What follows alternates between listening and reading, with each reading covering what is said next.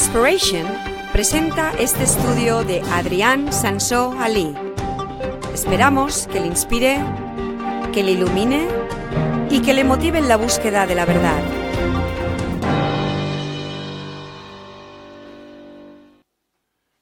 ¿Sabéis lo que os voy a contar hoy? ¿Cuál es la verdadera fecha de nacimiento de Jesucristo?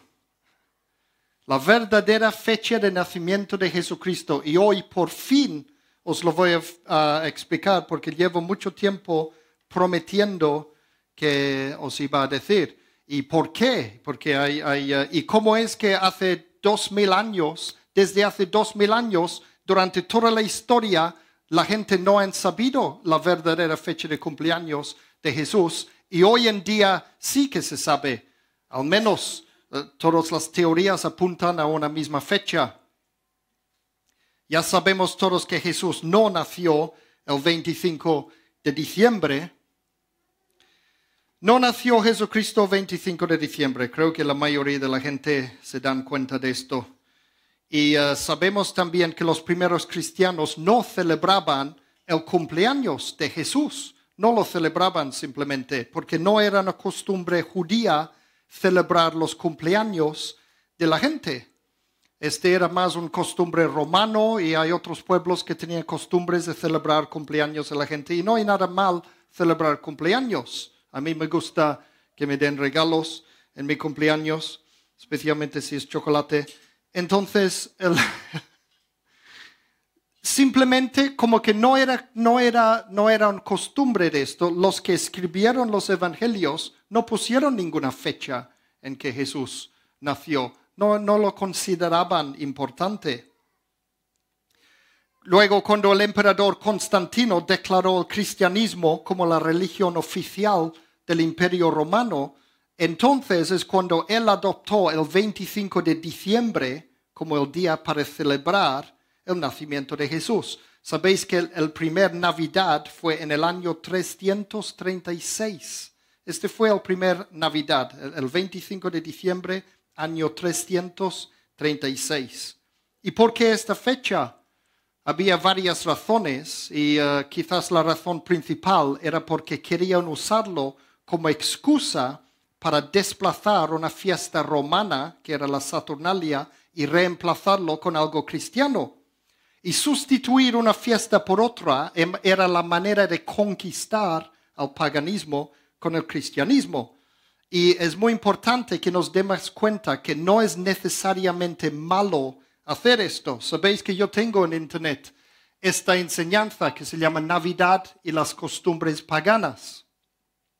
Y allí explico que muchas veces la idea, y yo mismo, yo mismo iba 10 años de mi vida, durante 10 años yo no celebraba la Navidad porque me decían, oh, es porque es pagano y no sé qué. Y Dios dice en el Antiguo Testamento que no hagáis como los paganos y, todo esto.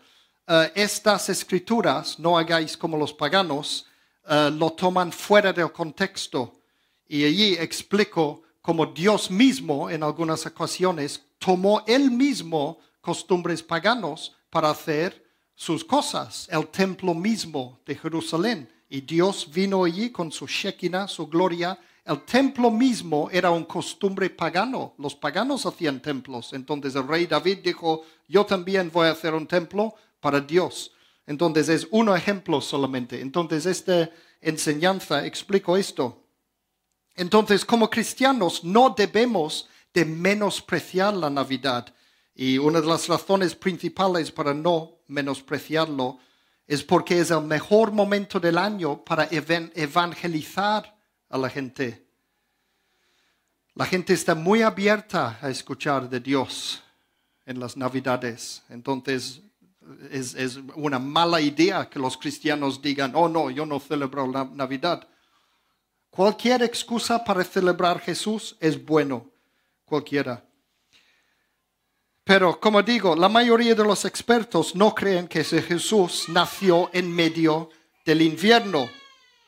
Hay esta escritura en Lucas capítulo 2, versículo 8 que dice, en esa misma región había unos pastores que pasaban la noche en el campo turnándose para cuidar sus rebaños. Este es un indicio, un indicio una, pista que nos dice que no era en medio del invierno, porque la gente no, no, no, no dejaba los rebaños en el campo abierto en medio del invierno. Y tampoco era en medio del verano, o sea, esta es una de las razones, pero hay muchas razones realmente para que creen esto, razones históricos para no creer que era en medio del, invierno. Esta es una razón ahora bíblico para no creer que fue en medio del verano tampoco. Lucas 2, versículo 1, 3. Dice, por aquellos días Augusto César decretó que se levantara un censo en todo el imperio romano este primer censo se efectuó cuando Cirenio gobernaba en Siria. Así que iban todos a inscribirse, cada cual a su propio pueblo. Los censos romanos no se hacían en medio del verano ni en medio del invierno. El objeto de un censo es registrar la mayor número de personas posible. Entonces se planificaban para tiempos en que era fácil desplazar de un pueblo para otro. Acordaros que no tenían coches entonces, no tenían coches con calefacción y aire acondicionado. Nosotros no pensamos ni en un momento si tengo que ir a Palma o en cualquier otro lugar, coger el coche e ir. Para, para esta gente, para la gente de los pueblos antiguos, era muy difícil desplazarse a otros pueblos, incluso que era cerca, a Manacor. Si estás en medio del invierno o con el calor del sol, nadie quiere caminar hacia Manacor aquí, ni, ni con burro y, ¿cómo se llama esta cosa? El carro. Entonces, por eso, eh, esto y otras muchas razones, porque estoy resumiendo un montón todo este tema hoy, eh, entonces, siempre se ha creído que Jesús nació o en primavera o en otoño. Y hay muchos indicios históricos que se puede usar para ambas cosas. Los historiadores tienen muchas teorías y razones, como digo, para ambas posibilidades. Y reconstruir la historia es como hacer un puzzle grande y complicado para juntar todas las pistas. Pistas que hay dentro de la Biblia y fuera también. Hay muchas piezas y además hay muchas piezas poco conocidas también. Y no voy a entrar en todas esas teorías, solo quiero ir más al punto hoy porque, porque hay mucho tela aquí en lo que tengo que explicar. Solo deciros que hay más expertos que creen que fue el otoño que no la primavera. Y yo mismo siempre he tenido la teoría de que Jesús nació en otoño, concretamente en la fiesta judía de Rosh Hashanah, la fiesta de las trompetas. Y os voy a explicar por qué. Sabéis que en Levítico 23 Dios manda a los israelitas a celebrar una serie de fiestas especiales. Dice en versículos 1 o 2, el Señor le ordenó a Moisés que les dijera a los israelitas, estas son las fiestas que yo he establecido y a las que habéis de convocar como fiestas solemnes en mi honor. Yo el Señor las establecí. Yo he mencionado que durante diez años de mi vida yo no celebraba la Navidad. Lo que sí celebraba son estas siete fiestas judías que aparece en Levítico 23. Yo era judío cristiano, era una secta judío cristiano. Yo guardaba el sábado, no trabajaba el sábado, no podía ir a tocar música el sábado. Eh, y y guardaba esas fiestas, entonces los conozco bien de haber vivido estas celebraciones. Y hay mucho simbolismo en cada una de esas fiestas. Lo que muchos judíos y cristianos no saben es que el conjunto de esas fiestas representa allí de, de forma simbólica el plan de Dios para la salvación de los seres humanos. Y un día pronto quiero hablar de esto en, la serie que estoy haciendo acerca del reino de Dios. Quiero hablar acerca de estas fiestas y cómo esto esconde el plan de Dios. Por ejemplo, sabemos que en, eh, en una de esas fiestas, la Pascua es el más conocido por los, por los cristianos. Ellos tenían que matar a un cordero inocente para el perdón de sus pecados. Imaginaros, este lo hacían cientos de años antes de Cristo. Y sabemos, por supuesto, que esto representa al sacrificio de Jesús. Y lo increíble es que Jesús murió para cumplir con esto en el mismo día de la Pascua. Eso es lo que me llama la atención, porque durante siglos se hacían esto para representar al futuro Jesús que iba a venir. Allí, como digo, cada fiesta representa un punto en el plan de Dios, en el plan de salvación. Y esta fiesta Pascua era para, para representar a Jesucristo que iba a morir para nuestros pecados. Y lo increíble es que cuando murió Jesús era el mismo día de la Pascua. Y eso es lo que me llama la atención, porque yo digo, si a Dios le gusta tanto este simbolismo rico que hace algo increíble como esto, algo asombroso, ¿por qué no hace lo mismo con la fiesta de las trompetas? Vamos a ver esta fiesta. Levítico 23, versículo 23 a 25. Dice, el Señor le ordenó a Moisés que les dijera a los israelitas, el primer día del séptimo mes será para vosotros un día de reposo. Os recuerdo que séptimo mes no tiene nada que ver con nuestros meses, está hablando de los meses originales judíos. Será para vosotros un día de reposo, una conmemoración con toques de trompeta, una fiesta solemne en honor al Señor. Ese día no haréis ningún trabajo, sino que presentaréis al Señor ofrendas por fuego. Trompeta aquí es una traducción demasiado simplificada. El hebreo allí es un verbo, habla de sonar una alarma como para ir a una guerra o hacer un anuncio súper importante. Y lo que tocaban no eran trompetas metálicas, no eran trompetas metálicas, sino shofars. Esto es un shofar. Lo compré en Israel, en Jerusalén. Este es un cuerno de carnero, oveja, el macho de una oveja.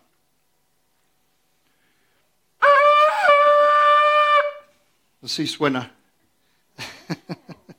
Y esto es lo que tocaban ellos en estos días. Entonces era símbolo de un gran acontecimiento, especialmente la llegada de Dios. Mira cómo Dios bajó al monte Sinaí. ¿Os, recuerda, os, acordáis esto? La película de los diez mandamientos y todo esto, Charlton Heston. Y baja Dios al monte. Y mira lo que, mira cómo lo hace con, mucho espectáculo. Dios es un Dios muy espectacular. Éxodo 19, versículos 16 a 19. Dice, en la madrugada del tercer día hubo truenos y relámpagos y una densa nube se posó sobre el monte.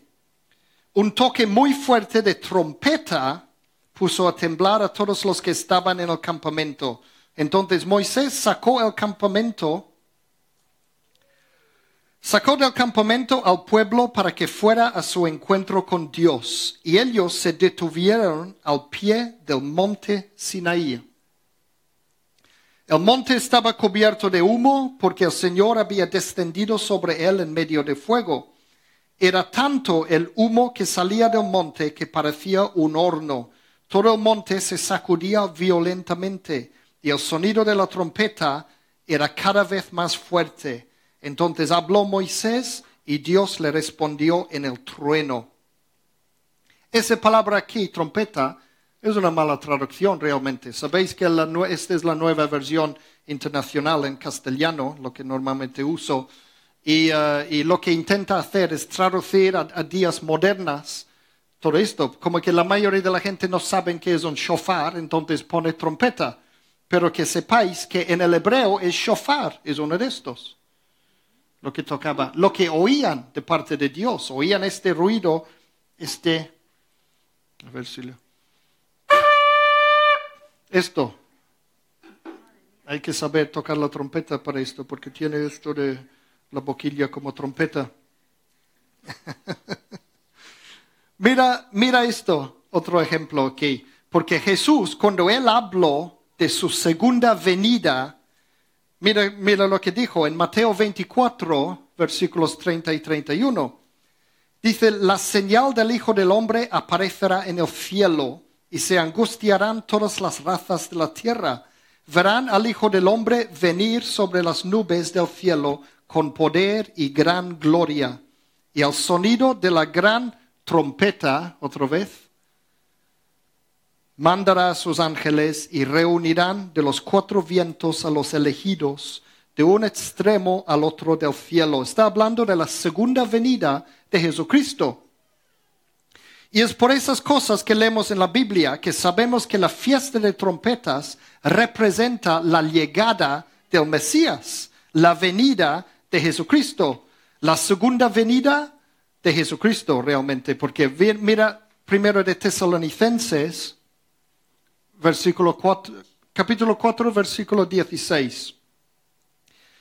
Este está hablando directamente de la segunda venida de Jesús. Dice, el Señor mismo descenderá del cielo con voz de mando, con voz de arcángel y con trompeta de Dios. Y los muertos en Cristo resucitarán primero. Y hay muchos más escritos al respecto de esto, de las trompetas. Es por eso que siempre he pensado que Jesucristo volverá en el día de Rosh Hashanah, la fiesta de las trompetas. Después de todo, Él murió en el mismo día de la Pascua que simbolizaba este mismo hecho. Y si su segunda venida es en este día, ¿por qué no su primera venida también? Después de todo, Rosh Hashanah representa la llegada del Mesías. No especificaba cuál llegada en el Antiguo Testamento, porque en el Antiguo Testamento no sabían que, Jesús iba a venir dos veces. Solo esperaban la llegada del Mesías. Hasta aquí mi teoría de los últimos años. Y ahora os voy a contar lo que aprendí recientemente. Así como la Biblia habla de muchas señales auditivas, tipo trompeta o shofar, también habla la Biblia de señales en el cielo. ¿A qué sí? ¿Habéis leído alguna vez en la Biblia acerca de señales en el cielo? Pues mucho. La Biblia habla de mucho, mucho, mucho acerca de las señales en el cielo. Y hay una escritura en Salmo 19 muy importante, los primeros seis versículos. Fíjate lo que dice, los cielos cuentan la gloria de Dios, el firmamento proclama la obra de sus manos. Un día cuenta al otro la noticia, una noche a la otra comparte su saber. Sin palabras, sin lenguaje, sin una voz perceptible, por toda la tierra resuena su eco. Sus palabras llegan hasta los confines del mundo. Dios ha dispuesto en los cielos, dice, un lugar para el sol y este, como novio que sale de la alcoba nupcial, se apresta cual atleta a recorrer el camino. Sale de un extremo de los cielos y en su recorrido llega al otro extremo sin que nada se libre de su calor. Obviamente, este no está hablando del cielo allí donde vive Dios, está hablando de los cielos, de las estrellas, de lo que vemos en el cielo por la noche. Y hoy en día casi nadie se molesta en fijarse en las estrellas. ¿Cuándo es la última vez que, habéis mirado las estrellas? Pocas veces, ¿no? Sabéis que en tiempos antiguos los pueblos eran obsesionados con las estrellas. No había electricidad, no había ciudades alumbradas por la noche, ni carreteras llenas de coches con sus faros brillantes. Cuando bajaba el sol, ¿qué había? Oscuridad. oscuridad total. Y en esta oscuridad y sin la contaminación en el aire que hay hoy en día, el cielo se veía espectacular. Los seres humanos primitivos creían que todos esos puntitos, ¿sabéis que creían que eran espíritus o almas? Observaban que todos esos puntitos eran fijados en el firmamento. ¿Os acordáis cuando hablaba de esto en el, en el, en el creo que el primer eh, parte del reino de Dios, cuando hablaba de esas cosas del reino de Dios, que antiguamente se creía que el firmamento, esa palabra firmamento viene de una cosa firme, es como un domo firme que hay, sólido, y allí están puestos todos los puntitos que son, que son las estrellas, están fijados allí. Y los pueblos antiguos observaban que todos esos puntitos eran fijados de modo que no se podían mover los unos respecto a los otros, sino que todo se movía en su conjunto, todos se mueven, sabéis que se mueven, ¿no? Todo junto, las estrellas, porque es la Tierra que da vueltas. Entonces no solamente sale el Sol por el este y baja por el oeste, también la Luna, los planetas, las estrellas, todo, porque la, la Tierra va rodando todo el tiempo y veían que todas esas estrellas fijas se movían así, como si fueran fijados en el domo, pero también veían que algunos de esas cosas, era el Sol, la Luna y las cinco estrellas, cinco planetas visibles, ellos lo veían como estrellas que eran mucho más brillantes que los demás y se movían cada uno de forma independiente. Estos son los planetas. Y entonces esto para ellos eran dioses. El dios Mercurio, el dios Venus, el dios Marte, el dios Júpiter y el dios Saturno.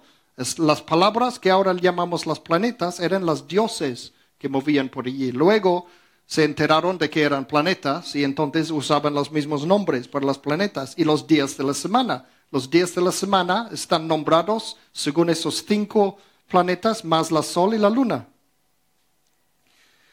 Y entonces, eh, y además los planetas, había cometas, asteroides, estrellas fugaces o caídas, esas cosas que daban mucho miedo a ellos. Ah, y eran estrellas errantes. Pero la Biblia dice que estos seres fueron creados por el único Dios creador. Génesis 1, versículo 14 a 18. Y dijo Dios, que haya luces en el firmamento que separen el día de la noche, que sirvan como señales. Es muy importante esto, que sirvan como señales de las estaciones, de los días y de los años, y que brillan en el firmamento para iluminar la tierra. Y sucedió así. Dios hizo los dos grandes astros, el astro mayor para gobernar el día y el menor para gobernar la noche también hizo las estrellas. Dios colocó en el firmamento los astros para alumbrar la tierra. Los hizo para gobernar el día y la noche y para separar la luz de las tinieblas y Dios consideró que era bueno. Esta palabra gobernar que he marcado aquí, gobernar, lo dice varias veces. ¿Sabéis que era en el sentido literal? Porque la, persona que escribió Génesis capítulo 1 creía que eran dioses. Y este lo ha hablado también en, el, en la serie acerca del reino de Dios. Que sabían que existían seres aparte de Dios, que eran seres celestiales. Y, y todo el tiempo ellos confundían lo que eran los seres espirituales con las estrellas. Y, y, mucha gente sabemos esto, sabemos que muchas veces en la Biblia cuando dice estrellas está hablando de ángeles, otros seres, y al revés también. Entonces el caso es que los pueblos antiguos creían que estos seres celestiales comunicaban con los seres humanos mediante señales, señales en el cielo. Y de allí viene la astrología moderna. ¿Sabéis todo esto del horóscopo, de los señales astrológicos, etcétera? En, en los periódicos de cada día habla de esto, lo que te va a pasar esta semana y todo esto, porque han visto en las estrellas esto, este, este es, estas cosas de horóscopo. La idea viene de esas ideas antiguos. Sabéis que la astrología es una chorrada, no tiene nada de verdad. Y un día quizás haré una enseñanza especialmente acerca de esas cosas, porque como cristianos no tenemos que ir mirando el horóscopo a ver qué nos va a pasar. Y os voy a demostrar esto un día, quiero hacerlo un día. Pero es importante, mira, saber la diferencia entre astronomía y astrología. ¿Quién sabe qué es la astronomía? ¿Alguien? Es el estudio científico de las estrellas.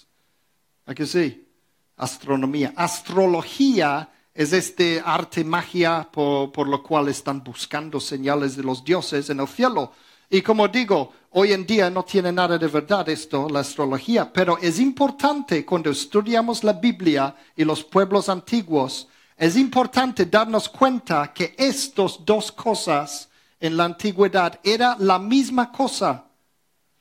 Los magos, los reyes magos, los reyes magos, ¿qué eran? No eran reyes, ni eran magos, ni nada de esto. Eran astrónomos o astrólogos, la misma cosa la misma, porque era todo mezclado en la antigüedad, esas dos cosas. Entonces, sabéis que yo soy muy proponiente, proponente, proponente de lo que llamo la teología moderna, que es lo, que, lo que hace la teología moderna es interpretar la Biblia a través de los ojos que lo escribieron que escribieron cada, libro de la Biblia. Para saber de verdad qué quiere decir la Biblia, hay que saber qué estaba pensando las personas que lo escribieron. Y entonces es importante entender este asunto de las estrellas, la manera en que ellos veían los cielos antiguamente. En las últimas décadas ha habido nuevo interés por los teólogos en estudiar lo que llaman astroteología o teología astral para poder interpretar correctamente la Biblia. Y la teología astral o astroteología, astrotheology se dice en inglés, es el estudio de cómo veían los pueblos antiguos mezclando estas dos cosas, los cielos, cómo interpretaban los señales del cielo. Y se han dado cuenta que hay mucho más en la Biblia que hablan de señales del cielo que no nos damos cuenta. Hay muchas escrituras famosas que hemos oído que no nos damos cuenta que está hablando de los cielos, los señales en el cielo. Y los, antiguamente era obvio porque conocían perfectamente las estrellas.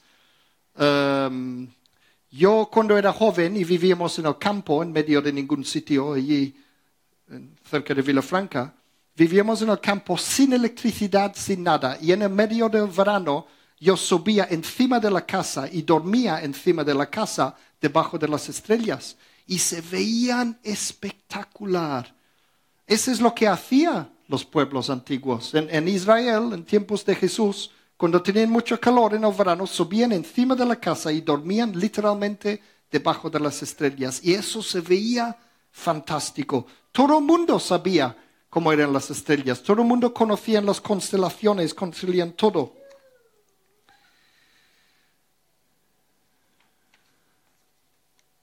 La Biblia dice que Dios gobierna nuestras vidas y que Él ha creado las estrellas, como hemos visto en Génesis, como señales de los tiempos.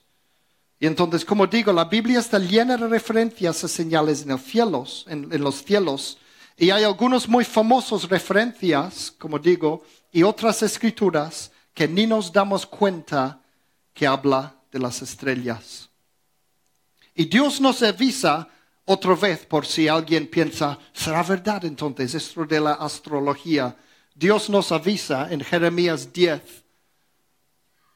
versículo 2. Dice, no aprendáis la conducta de las naciones, ni os aterroricéis ante las señales del cielo. Por eso, eh, por cierto, mira, no aprendáis la conducta de las naciones. Esta es una de esas escrituras que dice que no tenemos que hacer como los paganos. y la gente aplica esto a la Navidad. No tiene que ver. Este está en cada escritura que habla de esto. Dios da la razón. Eh, eh, ¿Cómo se llama? Eh, nos da el detalle de qué costumbre no tenemos que seguir. Y en este caso, lo mismo. O sea, no hacéis esta conducta, ¿cómo se dice? Otras, otras traducciones dice directamente eh, costumbre pagana.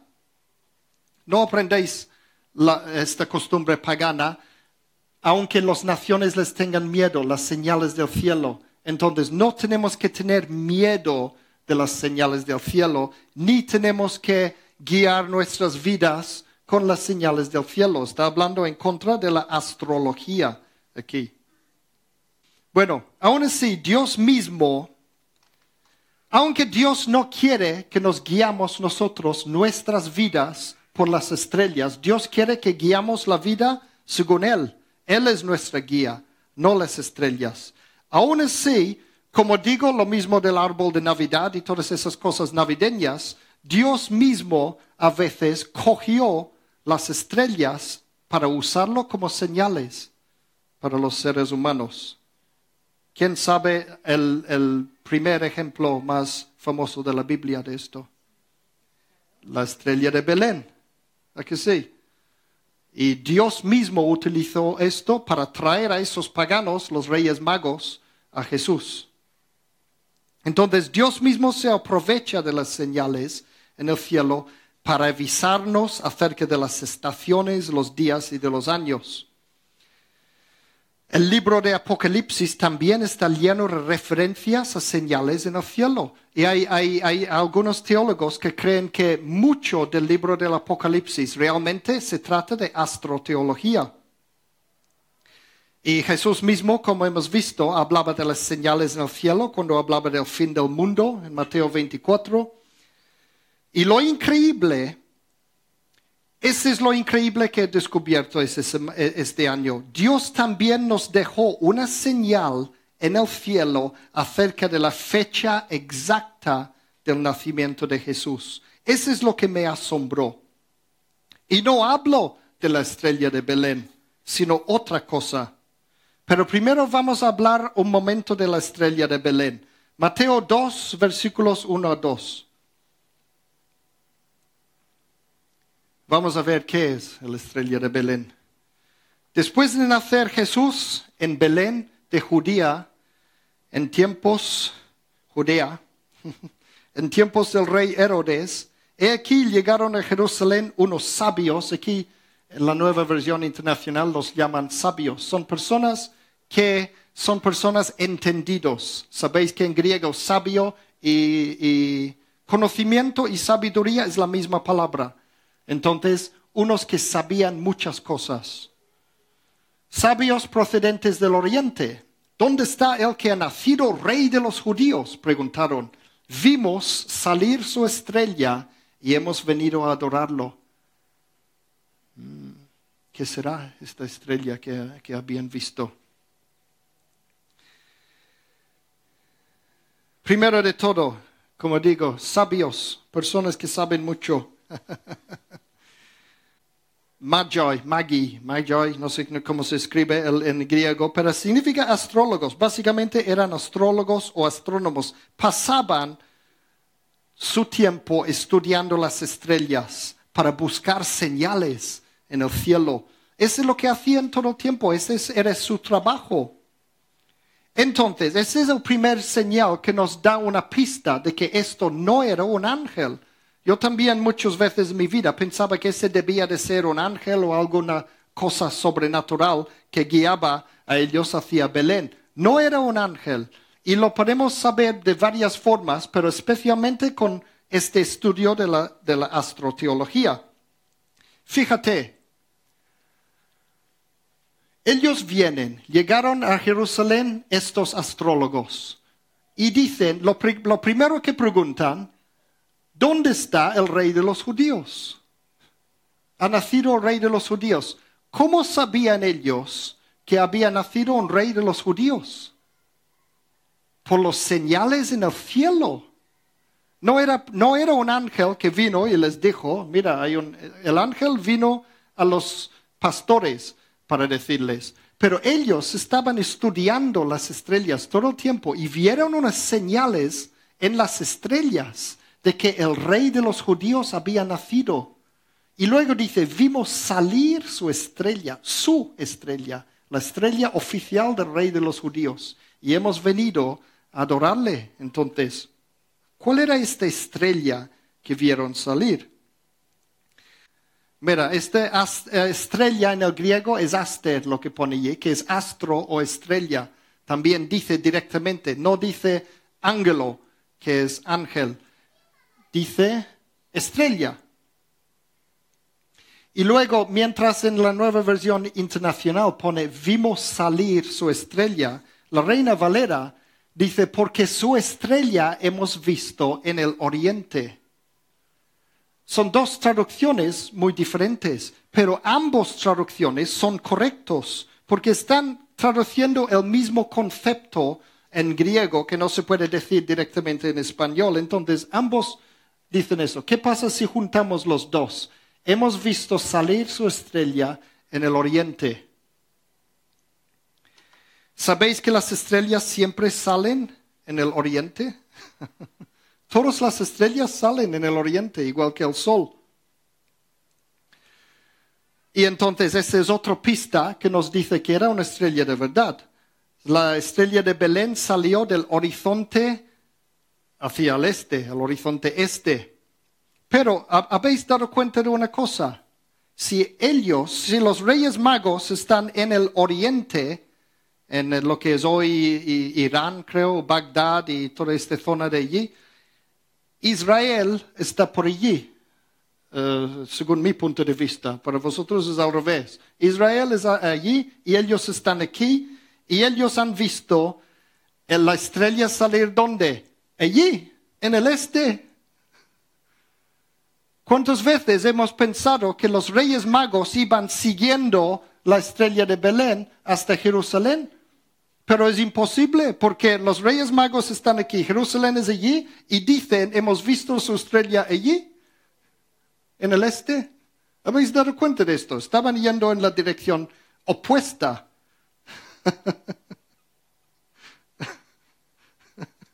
Yo también no, me, no me di cuenta de esto hasta este año desde de estudiar la Biblia toda mi vida. Ellos no seguían físicamente a la estrella. Este es un error moderno que pensamos. Bueno, hay un indicio que vamos a ver después de esto. Hay una parte que sí, pero luego lo, lo cuento. Entonces, ¿qué era la estrella? He leído muchas teorías a lo largo de los años pero la mayoría son teorías un poco pobres o también son imposibles de demostrar. Por ejemplo, un supernova. Este es, imposible de demostrar si había un supernova. ¿Sabéis? Un supernova es cuando una estrella se explota y momentáneamente se vuelve enorme durante un, no sé, no sé cuánto tiempo, pero un tiempo corto.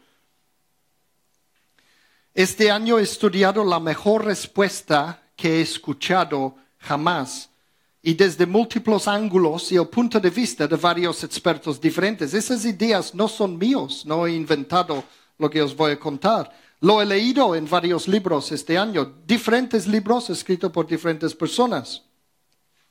Y una explicación muy completa y convincente viene de este libro. Este libro se llama La estrella que maravilló al mundo, de Ernest Martin. Y como muchas cosas, solo existe en inglés, no hay en español. La estrella que maravilló al mundo. Ah, en los años 80, creo, escribió esto. No, 91, 1991 salió este libro. Y es muy, muy, muy convincente, es muy completo el libro explica, cualquiera que habla inglés lo, lo recomiendo un montón. Luego, Sabéis que yo eh, soy muy seguidor del doctor Michael Heiser y este es uno, varios libros suyos son bestsellers mundiales y este es uno de ellos, se llama Reversing Herman. Habla de Enoch, los vigilantes y la misión uh, olvidado de Jesucristo. En mi serie, El Reino de Dios, hay mucho material de, de Michael Heiser que explico allí. Entonces, eh, allí él tiene la misma opinión sobre la estrella de Belén y el nacimiento de Jesús, la misma opinión que Ernest Martin. Y luego también he visto, he encontrado una película documental En- en- está en YouTube también. Eh, se puede comprarlo en DVD también. Se llama The Star of Bethlehem, la estrella de Belén. Y allí hay un Rick Larson, se llama Rick Larsen. Y, eh, y él ha hecho una super investigación y tiene un documental acerca de esto. Y también tiene un website que se llama bethlehemstar.com. Bethlehem Star, la estrella de Be- Belén.com. Otra vez, recomiendo un montón a los que pueden hablar un poco de inglés inve- mirar este, este sitio web porque está lleno de información al respecto. Y esos son los tres lugares principales que he utilizado para sacar esta conclusión. Y cada uno de ellos luego tiene un montón de otros sitios, otros teólogos que han sacado la información. Es para que sepáis, estoy poniendo aquí mis fuentes, para que sepáis que no soy solamente yo que invento esas cosas. Este es, eh, entre todos estos expertos, eh, algunos de ellos son teólogos, algunos de ellos son astrónomos y algunos de ellos son historiadores. Y entre ellos todos están de acuerdo con la fecha de nacimiento de Jesucristo, la fecha exacta del nacimiento de Jesucristo. Pero lástima que ninguno de esos fuentes está en español, que yo he visto. No he encontrado ningún lugar en todo el Internet, puede ser que hay, pero no he encontrado ningún lugar que explica esas cosas. Y por eso pienso que es muy importante que lo explico yo hoy en español.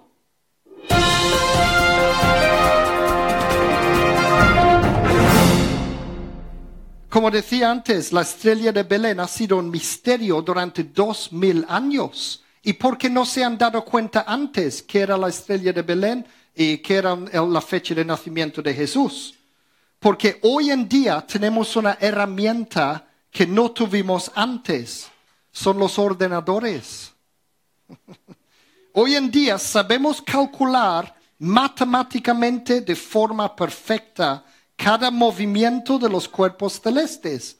Sabéis que funciona como, como un reloj, ¿no? Todo el sistema solar y todo eso. Perfecto. Hay fórmulas matemáticas que puedes decir exactamente dónde está cada planeta en cada momento. Y hay, incluso para el, el- el móvil, puedes tener apps en el móvil y puedes buscar diferentes fechas y ver cómo están las estrellas. Entonces, solo es hoy día que tenemos esta tecnología. ¿Y qué han hecho en los últimos 30 años realmente? Esta información viene de los últimos 30 años. Los astrónomos, los que estudian científicamente los cielos, han dado atrás en el reloj del tiempo en sus ordenadores para mirar ellos mismos exactamente cómo era el cielo en esos años entre menos 6 y 0 antes de Cristo, que es cuando están buscando cuándo es la fecha de nacimiento de Jesucristo. Y han encontrado cosas increíbles, cosas maravillosas. Lo han encontrado. Han, visto cómo era el cielo tal como era cuando nació Jesús. Lo han visto y podemos verlo. Podéis eh, vosotros mismos sacar esos programas de ordenador y mirar atrás y ver cómo están. Primera pregunta, ¿cuál es la estrella más brillante del cielo que vemos por las noches? Venus, sí. ¿Y cuál, cuál es el segundo más brillante? Júpiter. Júpiter es el segundo. El día 17 de junio, 17 de junio del año 2 antes de Cristo, Júpiter y Venus llegaron a tocar para los ojos humanos. Vinieron juntos y tocaban, pero sin solaparse. Cuando uno se solapa al otro, entonces uno tapa la brillantez del otro. Cuando tocan sin solapar, se suman la brillantez de los dos estrellas más grandes y brillantes del cielo. Entonces, jamás en la vida de alguien de esos tiempos habían visto jamás una estrella tan brillante. Era el doble del brillante de la estrella más brillante del cielo. Y, y ninguno de nosotros en nuestras vidas hemos visto una estrella tan brillante tampoco. Este era la estrella de Belén.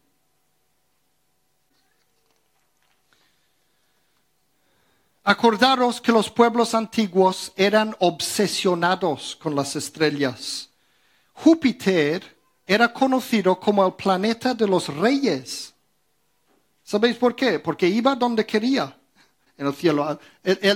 todos van de este al oeste.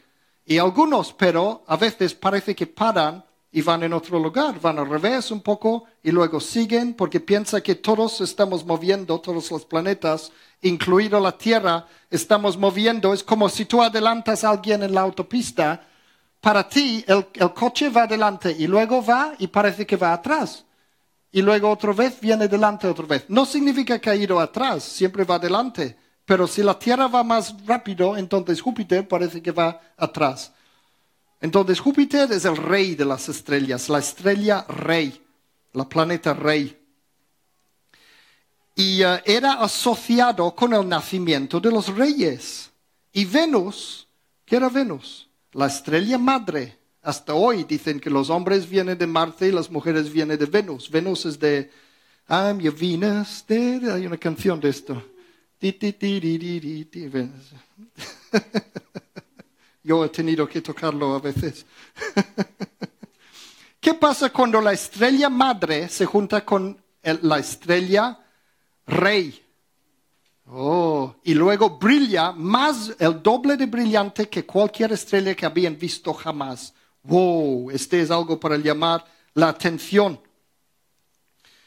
Entonces, no solamente esto, no solamente esto, sino que esta conjunción de las estrellas. ¿Sabéis en qué, qué estaba detrás?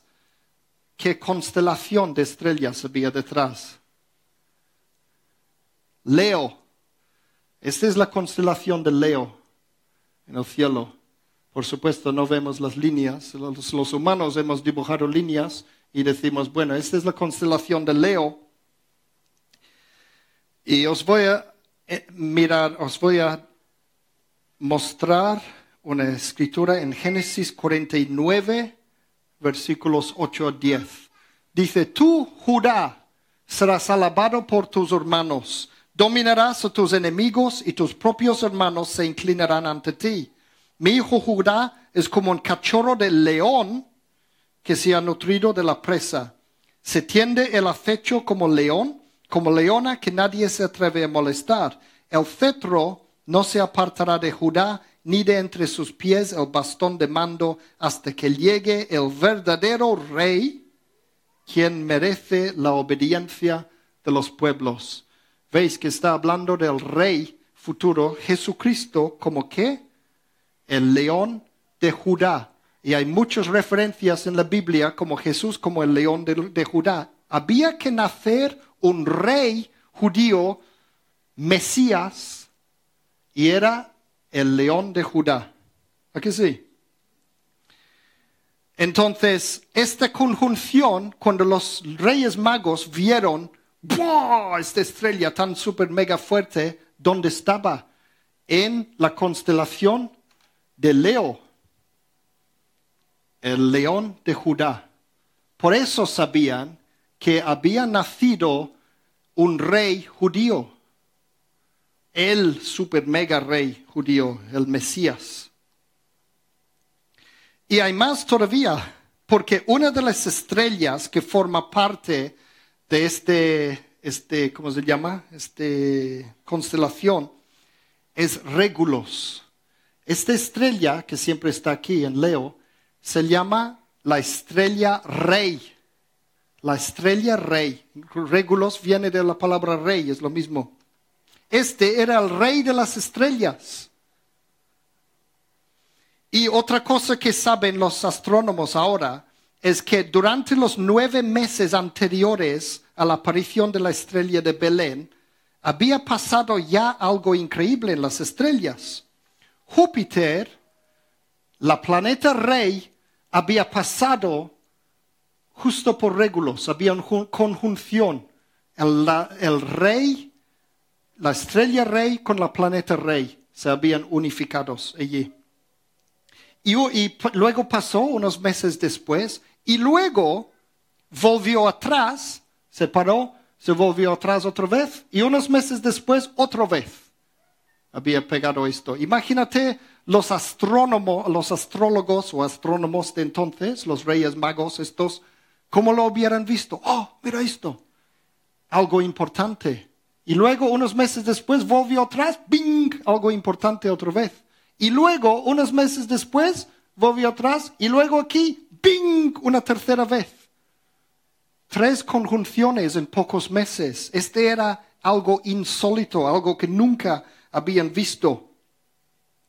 Y lo, lo, increíble es que casi dibujaba un círculo en el cielo alrededor de Regulus. Entonces vemos el Júpiter a lo largo de los meses que va muy lentamente, pasa por allí y luego vuelve atrás otra vez y vuelve atrás, como si dibujara un círculo alrededor de Regulus. Imagínate, ¿qué están diciendo los dioses a los reyes magos?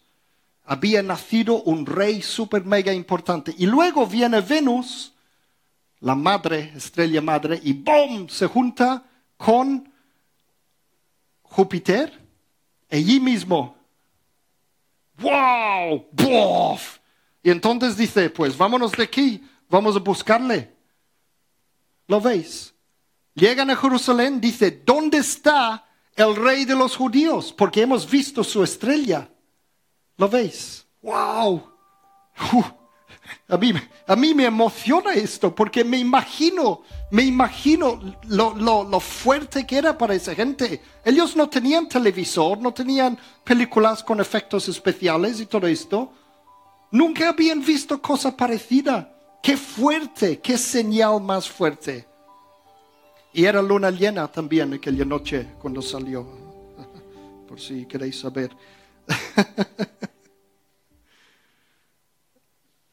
hay más todavía, hay más. Por si esto no, no es bastante. El cielo estaba comunicando algo, pero nos falta una pieza más del puzzle para conocer la fecha exacta del nacimiento de Jesús. Acordaros que los magos aparecieron algún tiempo después del nacimiento de Jesús, entre un año y dos años después. Yo antes suponía que tardarían un año en venir. Un año no, es mucho tiempo un año. Tardarían un par de meses a lo mejor en venir. Entonces sabemos que la estrella de Belén no era el nacimiento de Jesús. La estrella de Belén aparecía después.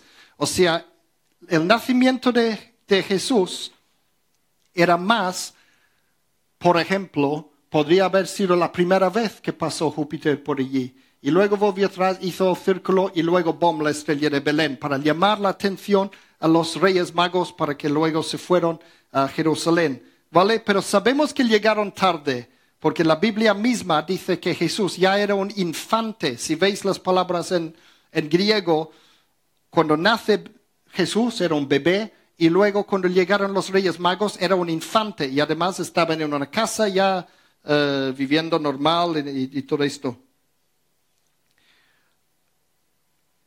Bueno, mira, tengo, por si queréis más detalles acerca de, cómo era el nacimiento de Jesús. ¿Sabéis que tengo? Tengo que poner el anuncio, Natividad, la verdadera historia. Este lo tengo en el Internet, que explica la historia de lo que pasaba allí, la verdadera historia alrededor del nacimiento de Jesús.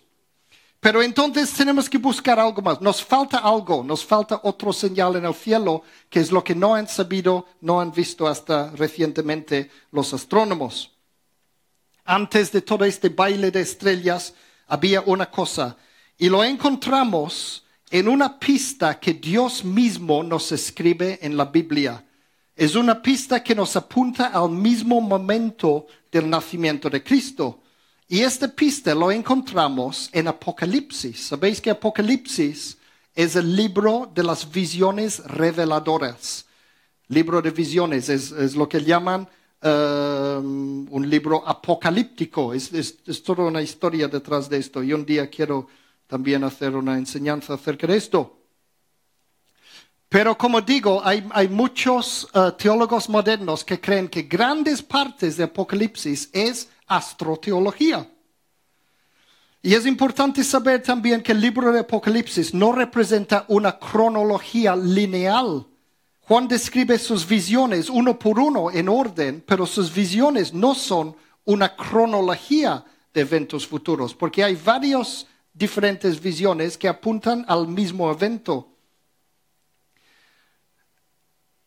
Y luego hay otras visiones que representan varias cosas a la vez. Y una de esas visiones es el que aparece en Apocalipsis capítulo 12. Apocalipsis capítulo 12 empieza por una visión del cielo físico, que luego pasa a representar lo que ocurría a la vez en los lugares celestiales espirituales. Empieza por algo físico y luego empieza a ver cosas espirituales detrás. Y es obvio, si lees Apocalipsis 12 entero, es obvio que el pasaje se refiere al nacimiento de Jesús. Entonces, esa es la cuestión. Si la visión de Apocalipsis 12 se refiere al nacimiento de Jesús, a ver si el cielo físico que Juan vio en su visión, no lo vio allí físicamente, era en su visión. Ahora os explico por qué sabemos esto. Si este era una visión del cielo real, a ver si era una visión del cielo real en el momento del nacimiento de Jesús. Esa es la pregunta. Porque lo que leemos, eh, lo que leemos en Apocalipsis 12 es una descripción del cielo y el cielo que representa el nacimiento de Jesús. Es una teoría, pero es una teoría que ahora podemos investigar con las herramientas modernas de la astrología, astronomía, digo. Si retrocemos el reloj del cielo hasta un poco antes de la estrella de Belén y un poco antes del baile de Júpiter con Regulus, a ver si encontramos lo mismo que Juan vio. Eso es lo que pensaban originalmente los primeros astrónomos modernos que descubrieron esto. A ver si, por casualidad, puede aparecer esto. Apocalipsis 12, versículo 1. Mira lo que dice. Apareció, ese es Juan viendo sus visiones. Apareció en el cielo una señal. Estas es las dos palabras mágicas aquí.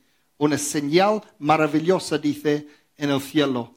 Una mujer revestida del sol, que es una cosa del, estrella del cielo, con la luna debajo de sus pies y con una corona de doce estrellas en la cabeza. Sabéis que de esta escritura viene la idea de las estatuas de María, la madre de Jesús. Mira esta estatua típica que encontramos en las, eh, iglesias católicas. Este es el sol detrás de ella, está revestida del sol tiene doce estrellas alrededor de la cabeza y tiene la luna en su pie. ¿Veis? Abajo de sus pies. Este viene de Apocalipsis 12 y lo podéis ver en muchas iglesias católicas. Esto, este es un ejemplo moderno, una, una, estatua más moderna en una iglesia católica que ves otra vez. Sol, estrellas y luna. ¿Veis? Apocalipsis 12. Pero no estaba hablando de ella, María allí físicamente con la estrella y con todo esto, sol y luna y todo esto, estaba hablando del cielo, cómo se veía el cielo. Es obviamente que Juan tuvo una visión del cielo físico. ¿Y creéis que encontraron algo? Los astrónomos que, que pensaban esto, a ver si por casualidad hay algo así en el cielo real cuando nació Jesús. Mira lo que encontraron en el año 3 antes de Cristo. Esto. Eh, es difícil de ver. No sé si es mejor apagar las luces un momento porque este es algo importante.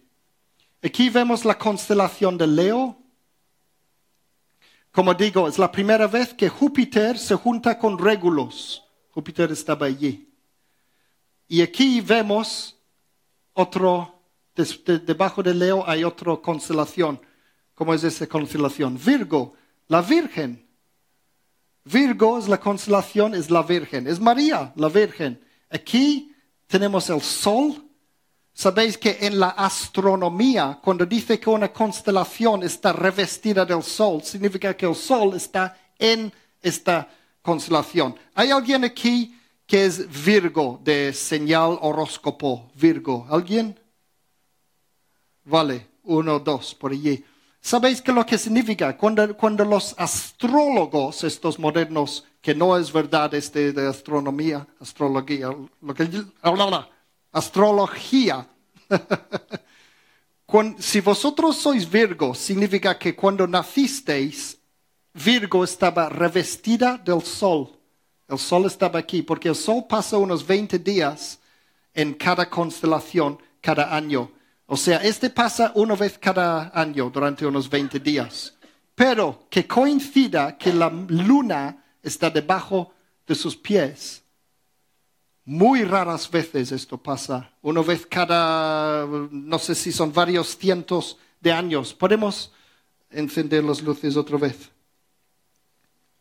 Esto, lo que vemos allí, ocurrió en la fecha, una fecha exacta, que es esta fecha, el 11 de septiembre del 3 antes de Cristo.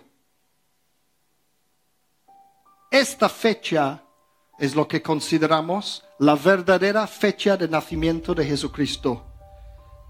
Solo pasó este señal que os he mostrado durante un espacio de 90 minutos.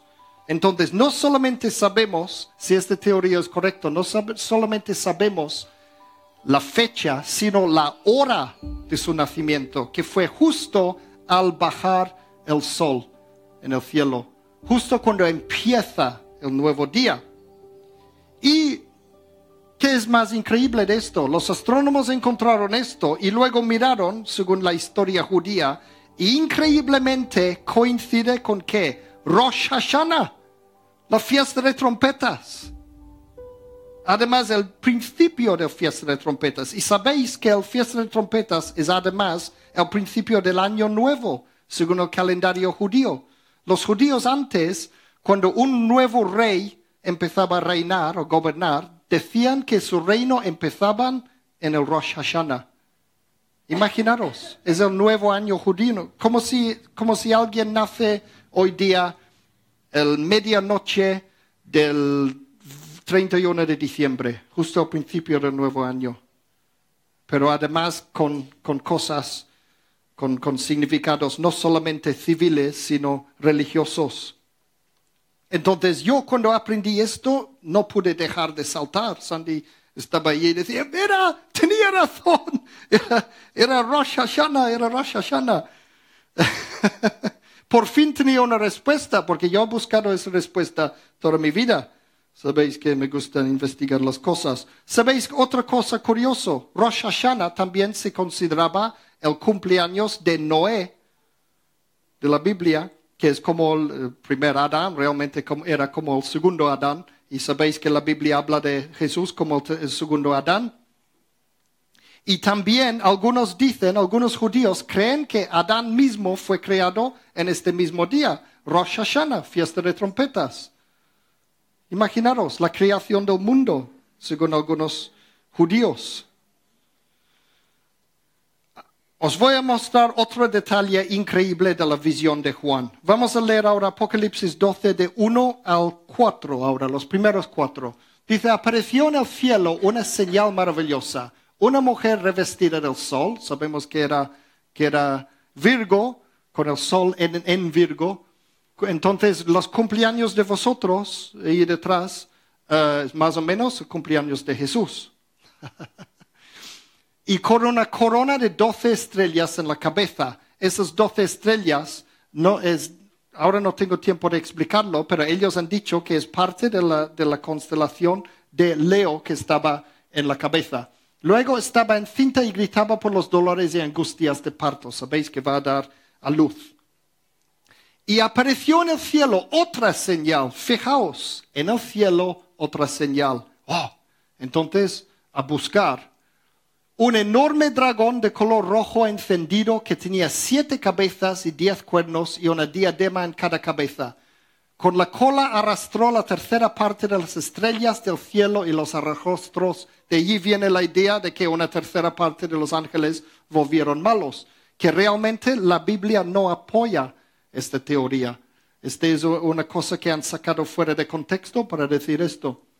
Cuando la mujer estaba a punto de dar a luz, el dragón se plantó delante de ella para devorar a su hijo tan pronto como naciera. ¿Qué pasó? Sabemos que, que rey Herodes quería matar a todos los niños. Estaba allí detrás Satanás que quería destruir a Jesús. Pero fíjate luego hay todo el resto de la visión de Juan, que luego empieza más en el campo espiritual y hay una guerra con Satanás contra los ejércitos del cielo y todo esto. Pero la visión empieza con cosas en el cielo reales. ¿Qué será este, este dragón si dice que era otro señal en el cielo? ¿Sabéis lo que es el zodiaco?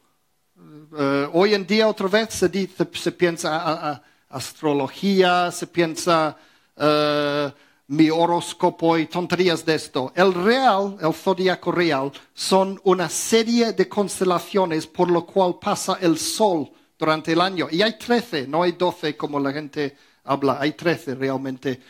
Trece constelaciones y el sol pasa por ellos. ¿Sabéis cuál es la constelación que viene después hemos visto Leo, hemos visto Virgo, viene después, y después de Virgo, los que cumplen años un, mes después los de Virgo, Libra, sí, lo que es Sunday. Y después de Libra, después de Libra viene Escorpio. Sí, sabemos esto por las tonterías de horóscopos modernos, pero este es astron, es científico, astronomía. Estamos hablando simplemente de las constelaciones. Sabéis, sabéis que en tiempos antiguos, antes de nacer Cristo, las constelaciones de Libra y de Escorpio no existían. Se creían, lo que dibujaban era una cosa mucho más grande. Escorpio más Libra. ¿Qué tenemos? Un dragón.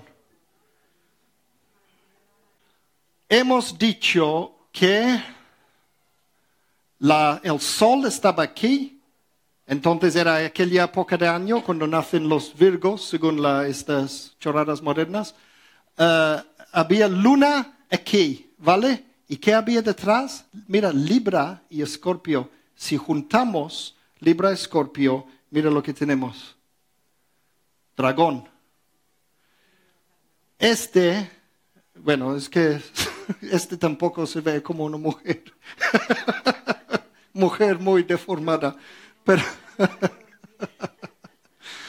la gente de la antigüedad miraban las estrellas y se imaginaban todo tipo de cosas. Igual que aquí hay Regulus, una estrella muy importante, aquí hay otra estrella de los más importantes del cielo, más brillante, se llama Antares y es rojo. Se conoce hoy como el corazón del escorpión del escorpio. Realmente antiguamente era el corazón rojo del dragón rojo. Y también hay en la astrología dicen que este era no sé qué en la zona del sur, hacia el sur, que se veían desde Jerusalén y todo esto. Y entonces, como que el sol estaba por aquí y no sé qué, todas las pequeñas estrellas alrededor no se veían. Fíjate la cola que arrastra una tercera parte de las estrellas. Es increíble esto para mí. Entonces, lo que os he contado hoy, no sé si habéis entendido algo de eso, realmente es súper resumido, es súper resumido y súper simplificado. Hay montones de detalles históricos que también apoya esta fecha. Sabéis que durante siglos la gente creía que Jesús debía de haber nacido entre el 4 y el 6 antes de Cristo, por cuando murió Herodes. Pensaba que Herodes murió más o menos el 4 antes de Cristo. Y sabemos que Herodes estaba vivo cuando Jesús nació.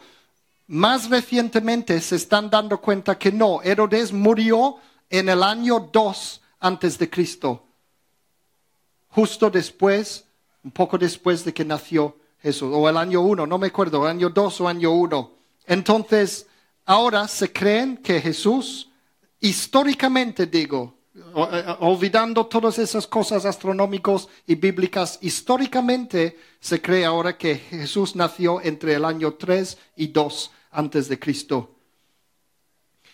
Y, eh, y además, este, este libro de Ernest Martin, que os he enseñado antes, este es un libro histórico, está hablando de montones y montones de datos históricos de los, los tiempos romanos y todo esto, que explica exactamente la fecha de cada acontecimiento fuera de la Biblia, cómo encaja perfectamente con esta fecha.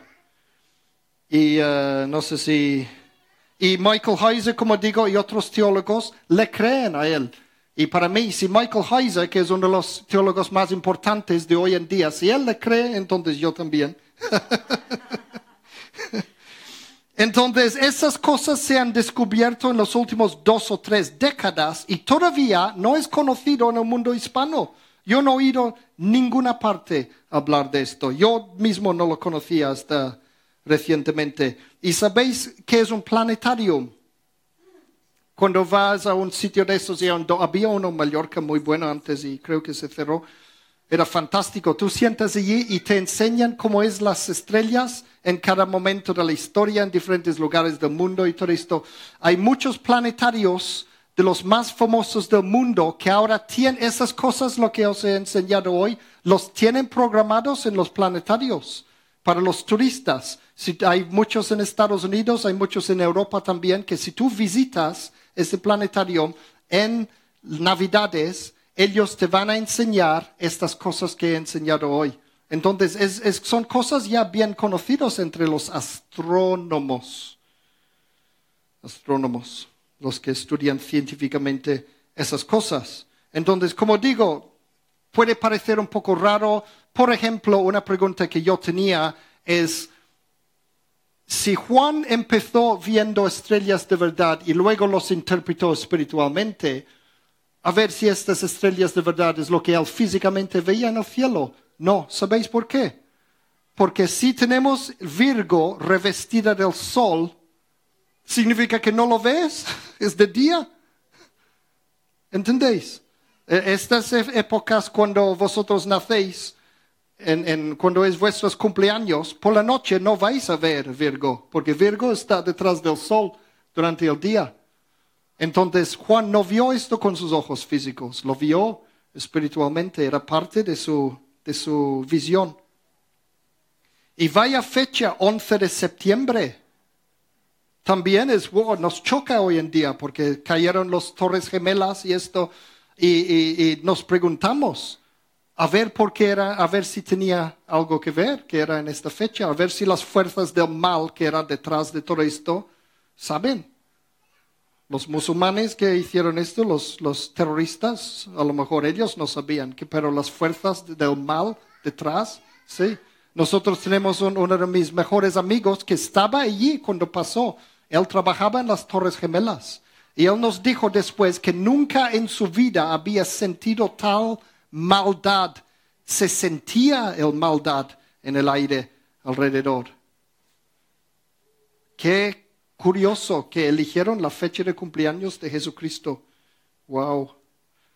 Vale, voy a terminar ahora un detalle más un detalle, porque no podemos dejar esto de lado. Sabéis que mencioné que en la realidad los magos no seguían la estrella en su largo camino. Hay un detalle, un momento en que sí lo seguían. Es aquí, Mateo 2, versículo 9 a 10. Después de oír al rey, siguieron su camino y sucedió que la estrella que habían visto salir iba delante de ellos hasta que se detuvo sobre el lugar donde estaba el niño. Al ver la estrella se llenaron de alegría. En aquel momento sí. Entonces, no es verdad que seguían la estrella desde de donde venían. No, solo seguían la estrella y ni lo seguían. Ellos estaban en Jerusalén y, y rey Herodes preguntó a los demás dónde está el, dónde tenía que nacer. Decían, allí, Belén. Todo el mundo sabía porque las profecías decían esto. Entonces ellos salían hacia Belén, que es como 10 kilómetros. Hemos estado en los dos lugares. Es como de aquí a Manacor. Jerusalén a Belén es como de aquí a Manacor, 10 kilómetros. Entonces en esos 10 kilómetros pasó esto. La estrella estaba delante de ellos y paró. ¿Cómo puede parar una estrella si es una estrella de verdad? Desde su punto de vista, las estrellas estaban moviéndose muy lentamente, las constelaciones en esta dirección. Júpiter estaba en medio del Leo y en un momento dado parece que se paró. Júpiter se paró, el resto de las estrellas siguen moviendo lentamente y ellos, al, al ir hacia Belén, mirando esto, empezaban a notar que se juntaba más con las otras estrellas. Eso significa que Júpiter había parado para ellos. Lo que había hecho en realidad es parar para empezar a ir otra vez en aquella dirección. ¿Veis? Eh, los astrónomos lo explican perfectamente, yo no explico perfectamente, pero para ellos paró. Y sabéis que otra vez con los ordenadores y todo esto y los programas de, de, de, estrellas han buscado a ver cuándo pasó esto. ¿Cuándo paró la estrella cuando ellos estaban en camino hacia Belén? ¿Sabéis cuándo? me, me estoy emocionando era el 25 de diciembre. El 25 de diciembre, la verdadera primera Navidad. Los, los reyes magos llegaron a, a, Belén en el 25 de diciembre del año 2 antes de Cristo. Jesús tenía un año y tres meses de edad. Entonces, para que celebremos la Navidad la semana que viene, ya está. Ahí, como digo, voy a dejar la información luego en el internet también.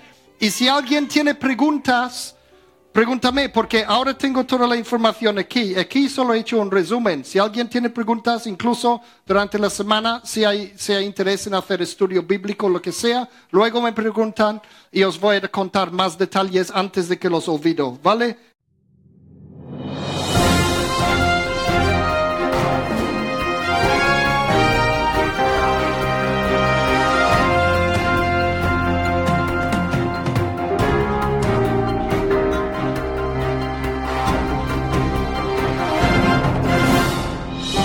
Así concluye este mensaje. Confiamos que le haya bendecido y que le haya inspirado a continuar la búsqueda de la verdad. Para más información, visita nuestra web www.singspiration.es. Gracias por apoyar esta obra social.